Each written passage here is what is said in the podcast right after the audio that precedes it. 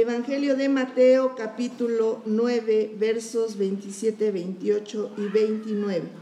Y le vamos a dar lectura unidos para la gloria de nuestro Dios. Y cuando usted tenga lista la palabra del Señor, glorifíquele, hermano, exalte el nombre del Señor. Aleluya. Bendito sea el nombre del Señor. Esperamos a los hermanos que faltan para que juntos leamos la palabra de nuestro Dios. Evangelio de Mateo capítulo 9, versos 27, 28 y 29. Aleluya. Santo es el Señor, aleluya. Dice la palabra de nuestro Dios en el nombre del Padre, del Hijo y del Espíritu Santo. Pasando Jesús de allí, le siguieron dos ciegos, dando voces y diciendo, Ten misericordia de nosotros, hijo de David. Y llegando a la casa, vinieron a él los ciegos. Y Jesús les dijo, ¿creéis que puedo hacer esto? Ellos dijeron, sí, Señor. Entonces les tocó los ojos diciendo, conforme a vuestra fe os sea hecho. Puede sentarse. Permítame darle lectura una vez más a la escritura. Dice la palabra del Señor, pasando Jesús de allí, le siguieron dos ciegos, dando voces y diciendo, Ten misericordia de nosotros, hijo de David. Y llegado a la casa, vinieron a él los ciegos, y Jesús les dijo, ¿creéis que puedo hacer esto? Ellos dijeron, sí, Señor. Entonces les tocó los ojos, diciendo, conforme a vuestra fe, os sea hecho. Yo le pregunto en esta tarde, hermano, ¿usted cree que el Señor todavía le da la vista a los ciegos? ¿Todavía levanta paralíticos? ¿Todavía puede resucitar muertos?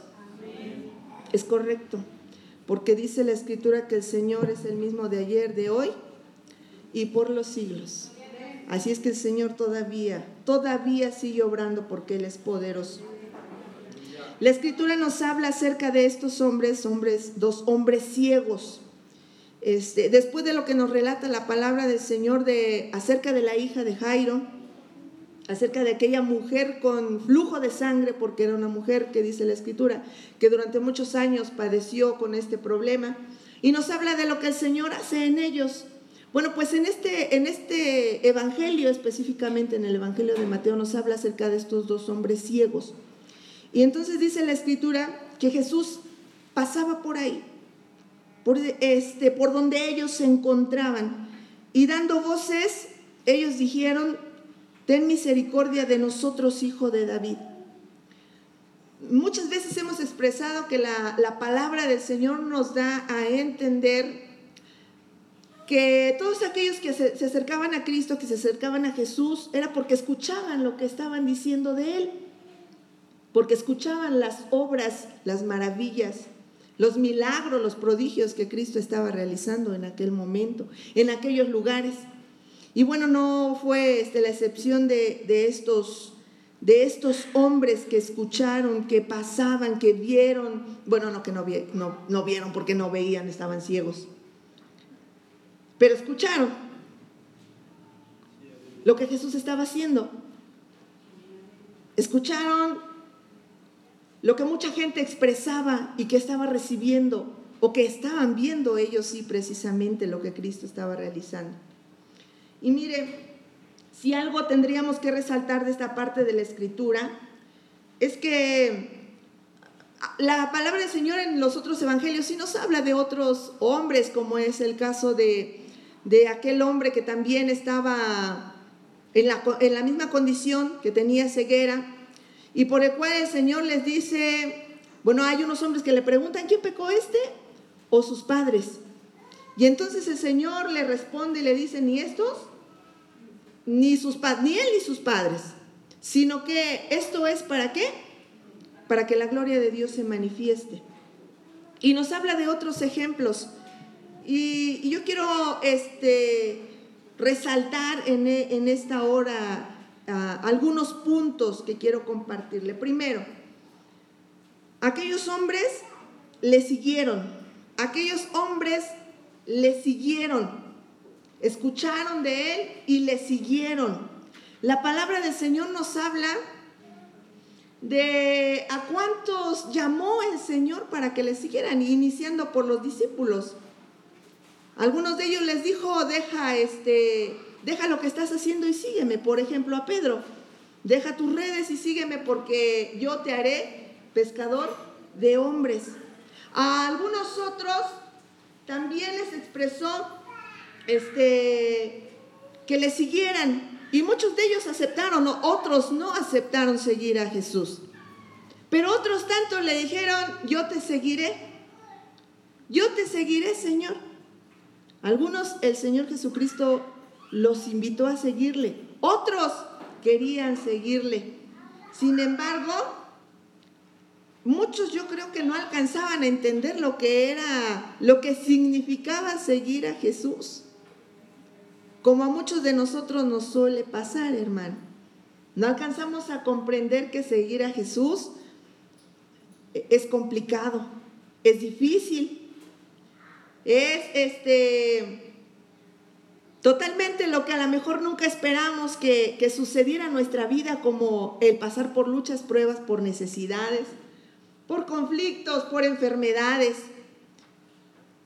sin alcanzar a entender que a pesar de todo ello, todo aquel que sigue a Jesús puede permanecer firme en Él, a pesar de todas estas circunstancias. Muchos, déjeme decirle que no, que no resisten, que no aguantan este, seguir a Jesús, porque realmente piensan que es muy complicado, porque realmente piensan que es muy difícil. Hay muchas cosas que dejar.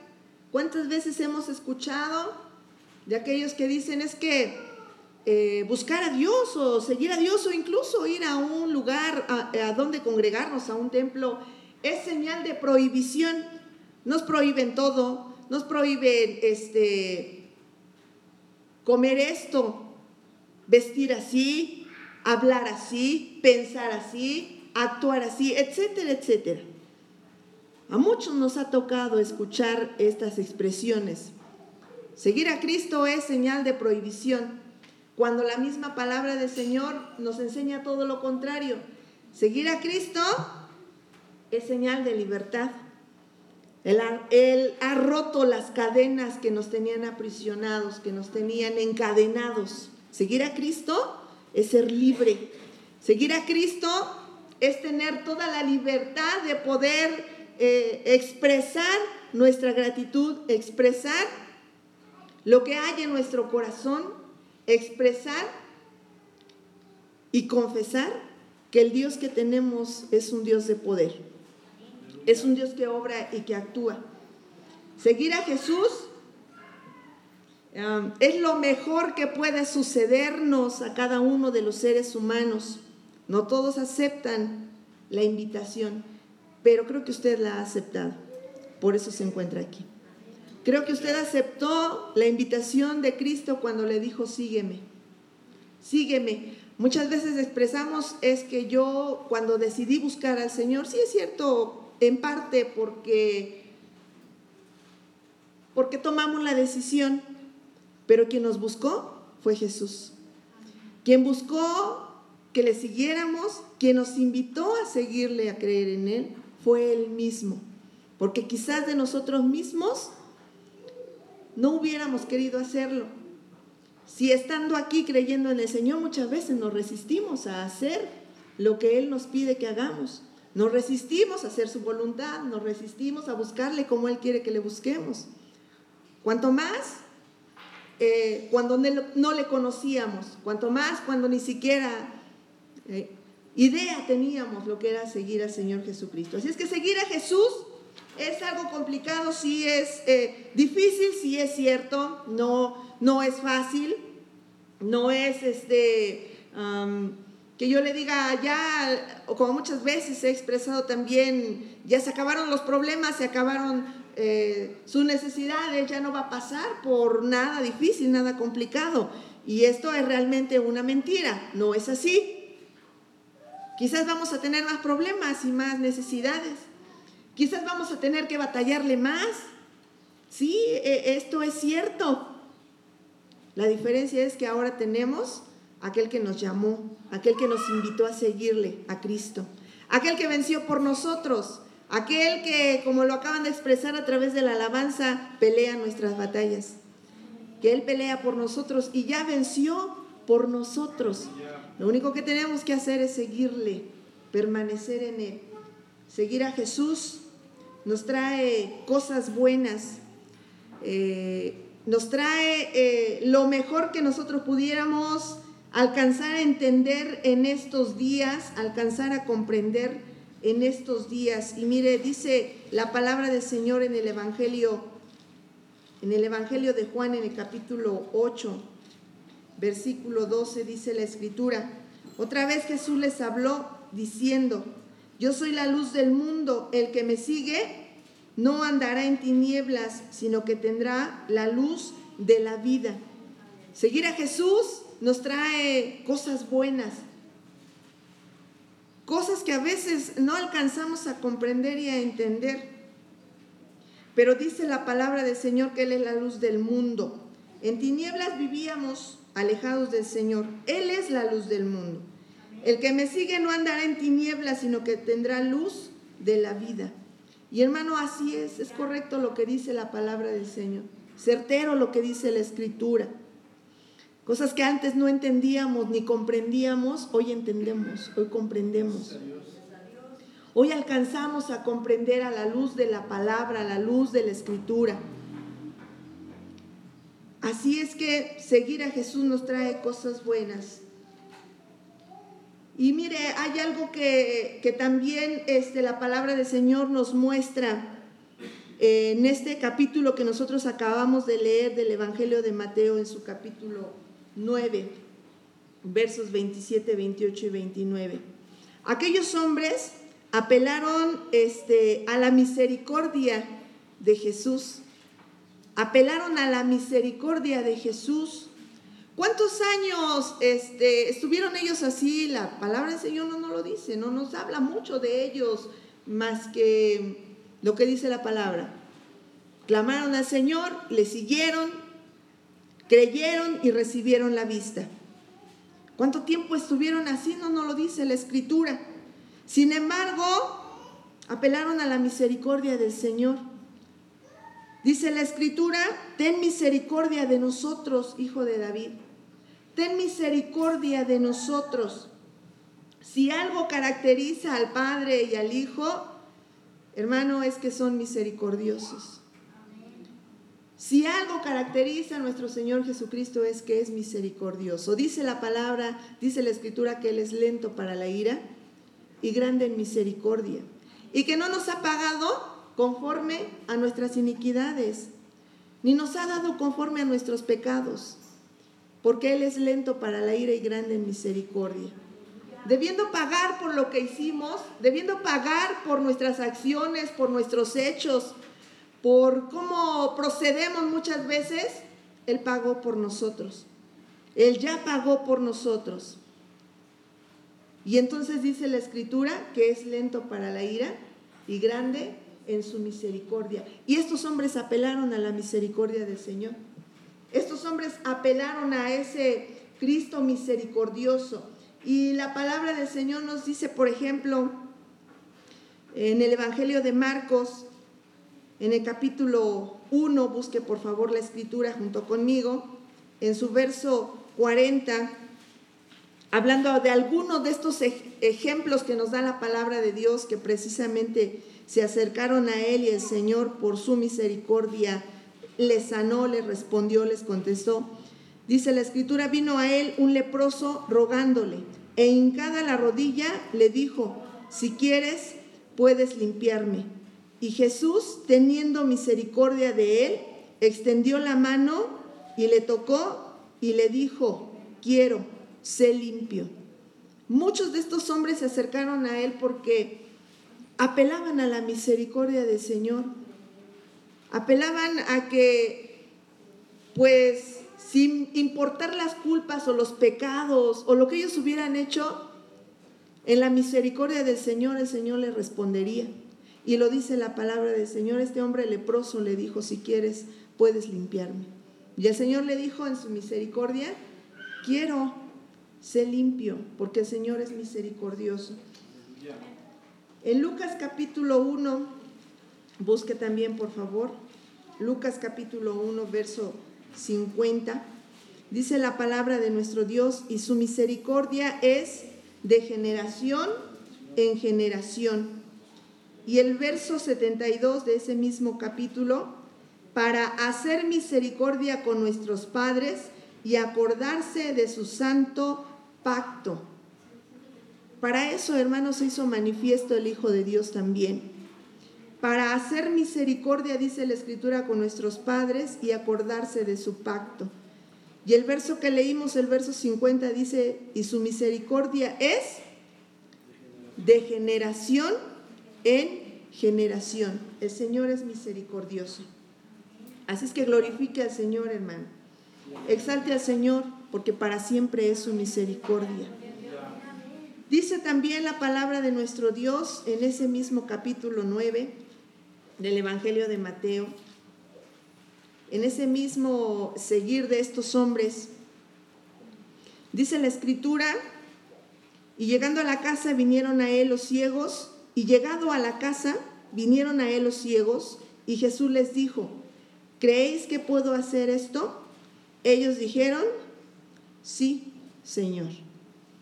¿Creéis? Fíjense que en algunos pasajes de la escritura la palabra de Dios nos muestra que, este, que algunos les, les preguntaba si creían, otros nada más ejercían su fe, otros nada más este, ejercían la fe aún sin confesarla, porque el Señor a través de sus, o sin declararlo con mucho énfasis, pero a través de lo que presentaban delante del Señor, Él conocía y sabía lo que aquellos hombres tenían en su corazón.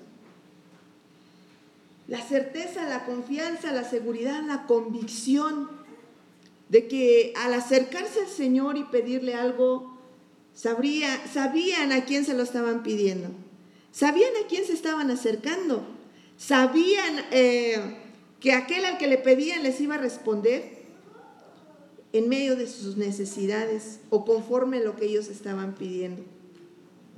Y hay un eh, pasaje de la escritura que, que nos muestra en el, evangelio, en el Evangelio de Mateo, en el capítulo 8, en el verso 5 en adelante, hablando de aquel este, centurión, del siervo de un centurión, dice la palabra del Señor Entrando Jesús a Capernaum, vino él un centurión rogándole y diciendo, Señor, mi criado está postrado en casa, paralítico, gravemente atormentado. Y Jesús le dijo, yo iré y le sanaré. Respondió el centurión y dijo, Señor, no soy digno de que entres bajo mi techo, solamente di la palabra y mi criado sanará porque también yo soy hombre bajo autoridad y tengo bajo mis órdenes soldados. Y digo a este, ve y va, y al otro, ven y viene, y a mi siervo, haz esto y lo hace. Al oírlo Jesús se maravilló y dijo a los que le seguían, de cierto os digo que ni aún en Israel he hallado tanta fe. Y el verso 13 dice, entonces Jesús dijo al centurión, Ve y como creíste, te sea hecho. Y a mí me llama la atención porque este hombre reconoce la autoridad de Jesús, reconoce su autoridad, porque él lo expresa en estos versículos donde dice, en el verso 9, porque también yo soy hombre bajo autoridad y tengo bajo mis órdenes soldados y digo a este, ve y va. Y al otro, ven y viene. Y a mi siervo hace esto y lo hace. No es necesario, Señor, que tú vayas hasta allá. Solamente di, di la palabra. Esa era la autoridad de Jesús. Esa era la autoridad o es la autoridad del Hijo de Dios. Esa es su autoridad, hermano. Basta que diga la palabra del Señor y será hecho. porque Él es el Hijo de Dios. Y estos hombres, estos, tanto este que yo les acabo de, o acabamos de leer, como aquellos hombres ciegos, lo sabían. Por algo se acercaron a Él. Lo sabían, por algo le siguieron. Lo sabían, por algo le buscaban. Reconocieron la autoridad de Cristo, reconocieron la autoridad del Señor. Y por ejemplo, hablamos en el caso de, la hija de Jairo, en Lucas, por ejemplo, capítulo 8, verso 50, dice la palabra del Señor. Oyéndolo Jesús le respondió, no temas, cree solamente y será salva. ¿Cómo dudar? ¿Cómo dudar de alguien a quien hemos visto cómo obra y cómo actúa? ¿Cómo dudar de alguien a quien hemos visto cómo eh, responde, cómo hace este, milagros, cómo eh, obra en enfermedades, cómo actúa en necesidades. ¿Cómo dudar de alguien así? ¿Cómo dudar de alguien con esa magnitud, con ese poder, con esa autoridad?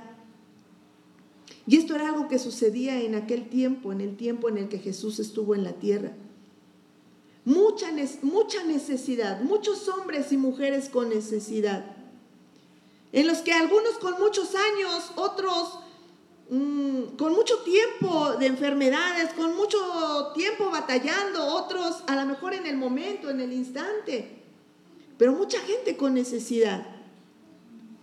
Y esperaban que alguien viniera como aquel hombre que este, iba hacia aquella fuente donde bajaba un ángel, para que el primero que llegara fuera sanado. Y que llevaba ya mucho tiempo ahí y, no podía llegar. Estaba esperando que algo sucediera, estaba esperando que algo pasara. Estaba esperando que alguien lo llevara, no sé, que algo aconteciera. Y entonces llega aquel que solamente con decir la palabra ocurrían las cosas. Llega Jesús, hermano, aquel hombre, y le sana. Y no fue necesario llegar a la fuente, fue necesario que llegara Cristo. Fue necesario que llegara el Salvador, el Eterno, el que puede hacer estas obras grandes y maravillosas. Así es que, ¿cómo no reconocer la autoridad de Jesús? ¿Cómo no reconocer su autoridad? ¿Cómo dudar de alguien así? ¿Usted podría dudar de Jesús? ¿Usted dudaría de que el Señor tiene poder para sanar? ¿Dudaría de que el Señor tiene poder para resolver sus problemas? ¿Dudaría de que el Señor tiene todo el poder para levantarle, para sostenerle, para guardarle, para librarle? No. Sin embargo, muchas veces lo hacemos. Sin embargo, muchas veces dudamos. Muchas veces dudamos de lo que el Señor puede hacer. Y andamos batallando. Y nos andamos preguntando qué hacemos aquí. Y andamos preguntando el porqué de las cosas. El por qué nos suceden, el por qué nos pasan. Sin embargo, dice la palabra del Señor en el Evangelio de Marcos en su capítulo 24 en su capítulo 11, perdón, verso 24. Por tanto, dice la escritura, os digo que todo lo que pidiereis orando, creed que lo recibiréis y os vendrá. Por tanto os digo que todo lo que pidiereis orando, creed que lo recibiréis y os vendrá, dice la palabra del Señor. Cuando Jesús les pregunta a estos hombres, que si creen que el Señor puede hacerlo, ellos responden, sí, Señor. Y entonces el Señor les dice, entonces conforme a su fe, sea hecho. Conforme a su fe, sea hecho. ¿Cuál sería la fe de estos hombres que fueron sanos? Que fueron abiertos sus ojos y pudieron ver. ¿Cuál sería la fe de estos hombres? Que lograron ver. Creyeron en el Señor, lograron ver. Si hoy el Señor le dijera, hermano, conforme a tu fe, sea hecho? Hermano, ¿cree que pasaría? ¿Cree que el Señor le sanaría? ¿Cree que el Señor le levantaría? ¿Cree que el Señor respondería a su necesidad? Si el Señor en este momento le dijera, conforme a tu fe, sea hecho. Porque hay una parte de la escritura que dice que si nuestra fe fuere como un granito de mostaza, tú le dirías a ese monte, échate a la mar. Si tu fe fuera como un granito de mostaza. ¿Y sabe qué pide hoy el Señor? Hombres y mujeres de fe. Hombres y mujeres que ejerzan su fe, que ejerzan esa fe en todo tiempo y en todo momento, aún sea el peor momento de nuestra vida, aún sea el la tormenta más fuerte que viene a nosotros. Hoy el Señor, hermano, demanda de sus hijos, de sus hijas, hombres y mujeres de fe, que activen la fe, que caminen por fe, que vivan por fe, porque la misma escritura lo dice también, que nosotros andamos por fe y no por vista. Pero eso es lo difícil, que como nosotros sí vemos, porque si vemos, pues vemos todo lo que está a nuestro alrededor, ¿verdad? Vemos todo lo que sucede, vemos todo lo que pasa, vemos todo lo que acontece. Pero la escritura lo dice, que nosotros debemos andar por fe y no por vista, no por lo que vemos, no por lo que estamos viendo todos los días, todos los días, día y noche sino que nosotros andamos por fe. Creemos. Creemos que el Señor nos va a sostener. Creemos que el Señor nos va a ayudar, nos va a librar, nos va a responder, nos va a sanar, dice la palabra del Señor, que Él es el que sana nuestras dolencias. Dice la escritura que por su llaga fuimos nosotros curados. También dice la escritura que Él traería sanidad y medicina a su pueblo. Él es la medicina para nuestra vida. Él es el que sana nuestras dolencias. Porque al que cree, dice la escritura, todo le es posible. Y aquellos hombres creyeron, ¿cierto? Y conforme a su fe, les fue hecho. Póngase de pie. Y busque conmigo, por favor, en, Hebreos capítulo 11.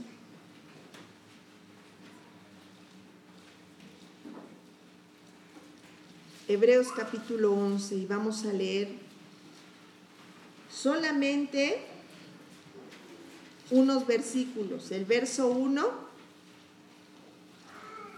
verso 2, versículo 6 y versículo 13 del capítulo 11 de los Hebreos.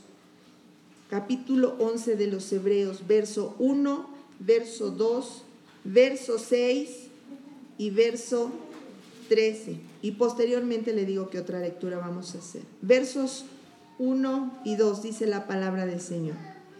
Es pues la certeza de la fe, la certeza de lo que se espera, la convicción de lo que no se ve, porque por ella alcanzaron buen testimonio los antiguos. Verso 6. Pero sin fe es imposible agradar a Dios porque es necesario que el que se acerca a Dios crea que le hay y que es galardonador de los que le buscan. Verso 13. Conforme a la fe murieron todos estos sin sino mirándolo de lejos y creyéndolo y saludándolo y confesando que eran extranjeros y peregrinos sobre la tierra. Verso capítulo 12 versículos 1 y 2. Por tanto, nosotros también, teniendo en derredor nuestro tan grande nube de testigos, despojémonos de todo peso y del pecado que nos asedia y corramos con paciencia la carrera que tenemos por delante. Puestos los ojos en Jesús, el autor y consumador de la fe, el cual por el gozo puesto delante de él sufrió la cruz, menospreciando el oprobio, puesto los ojos en Jesús, el autor y consumador de la fe. ¿Qué es la fe? La certeza de lo que se espera, la convicción de lo que no se ve. ¿Cuánto tiempo el Señor todavía nos permitirá batallar con enfermedades, con problemas y con necesidades? No sabemos cuánto tiempo, hermanos. Sabemos que el Señor viene. No sabemos cuándo viene, pero sabemos que Él viene. Y mientras tanto Él no venga, tendremos que seguir batallando con todo esto. Tendremos que seguir peleando ante todas estas eh, situaciones, ante todo lo que tenemos que enfrentarnos. Pero el Señor nos ha dado el cómo hacerlo. Tenemos fe, creemos en el que todo lo puede. Y dice la misma escritura, pero sin fe es imposible agradar a Dios. Porque es necesario que el que se acerca a Dios crea que le hay y que es galardonador de los que le buscan. Si se le presentara el cuadro más horrible en su vida, el más terrible, el más horrendo, que usted diga, esto es algo que yo no me esperaba, es el momento de ejercer la fe. Es el momento de que la fe se active. Y que entonces viva por fe. Y como la palabra del Señor nos dice en estos versículos que nosotros acabamos de leer en los Hebreos, Conforme a la fe murieron todos estos sin haber recibido lo prometido, sino mirándolo de lejos y creyéndolo y saludándolo y confesando que eran extranjeros y peregrinos sobre la tierra. Sin embargo, nosotros por la fe hemos visto muchas cosas. Por la fe sabemos que vamos a llegar donde está el Señor. Por la fe sabemos que Cristo viene y que viene por nosotros. Por la fe sabemos que el Señor responde cuando nosotros clamamos a Él. Así es que yo le voy a invitar en esta hora que hagamos una oración. Que si usted, pues yo, yo escuché que la mayoría tiene fe, que no hay duda, pero si, si usted Considera, porque usted conoce su vida, que su fe ni siquiera probablemente llega a ser como el grano de mostaza. Entonces yo le voy a pedir que venga y le diga al Señor, sustenta mi fe. Porque muchas veces, Señor, he querido desmayar. En las más mínimas pruebas he querido desmayar. En las más mínimas luchas y necesidades he querido retroceder. Me he querido dar por vencido. Pero si usted, este, su fe dice, yo sé que ahorita como dice la escritura, si yo le digo ese monte que se traslade al mar, se va a trasladar, pues venga y dele gracias a Dios, hermano. Venga y glorifique al Señor porque, porque así será. Porque así será, porque al que cree, dice la escritura, todo le es posible. Pero yo le voy a pedir que vengamos a orar. Que vengamos y busquemos al Señor. Porque así como Él busca hombres y mujeres que ejerzan su fe, que esa fe se active, que de verdad este, esos hombres y mujeres que creen en Él empiecen a ver lo extraordinario. No lo que comúnmente vemos, lo extraordinario en su vida, lo extraordinario en su hogar, lo extraordinario en su comunidad, lo extraordinario en el pueblo del Señor. Así es que le pido que venga, que se acerque, que venga a, este, a orar, hermano. Que no se queden en su lugar. En el nombre que es sobre todo nombre. Sino que vengan a orar, por favor. Gracias, Dios. Sí, Padre por la fe, Señor Padre. Gracias te damos en esta tarde, Señor. Que ha sido, Señor. Muchas gracias te damos porque nuestras vidas cimentadas a través de su palabra. bendito Dios. Probablemente podríamos decir que antes Gracias, éramos Padre. ciegos y no veíamos, hablando espiritualmente, Señor. Ciegos y no veíamos lo que tú tenías para nuestra vida, pero hoy, hoy podemos contemplar tu hermosura, hoy podemos contemplar tu grandeza. Hoy podemos contemplar, Señor, el poder este, que tú tienes. Es ilimitado, inigualable, incomparable, Señor. Y Padre, tampoco podemos negar que estamos pasando eh, por tiempos difíciles, que, que tu iglesia pasa, Señor, por ah, dificultades, por necesidades, por luchas, por pruebas. Y muchas veces, Señor, nos resignamos a, a vivir así o aceptar, Señor, las circunstancias. Pero, Señor, en esta hora yo, yo te pido, yo te suplico en el nombre de Jesús de Nazaret. Que Señor sustente la fe de tu pueblo, sustente la fe de tus hijas, de tus hijos, de tus siervas, de tus siervos, Señor. Que sustente la fe de cada uno, Padre. Porque la verdad es que a ti no te podemos negar, no podemos esconder que muchas veces, Señor, hemos dudado. Ha caído la duda en nuestro corazón, Señor. ¿Será que puedes sanar? ¿Será que puedes obrar? ¿Será que puedes actuar, Señor? ¿Será, Padre, que todavía en estos tiempos sigues obrando? ¿Será, Señor, posible que todavía sigues sanando las enfermedades? ¿Será, Señor, posible que todavía, Padre, respondes con poder? Como lo hiciste en aquellos días. Como lo hiciste en aquel tiempo. Segura, Con una fe, Padre, Es cierto que tienes un propósito. Señor, Es cierto, ella. Señor. Amado Padre, en el nombre de Jesús. Pero también es cierto que Gracias, conforme a nuestra fe será hecho. Gracias, También es cierto que conforme a nuestra fe, Señor, Porque será hecho. Señor, Respóndenos, Señor. prueba. Responde, Así Padre, a tu pueblo. A Pedro, Responde, Pedro, Señor, a tu iglesia. para. En medio, Señor, de todo lo que acontece y sucede, Padre. En medio de todo, Señor, de todas las luchas, de las necesidades, de las mismas enfermedades, Señor, que a veces vienen, Señor, a desgastar.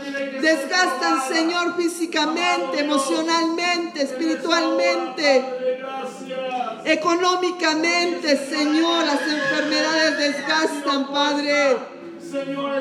Y tu palabra dice, Señor, que por tu llaga fuimos curados.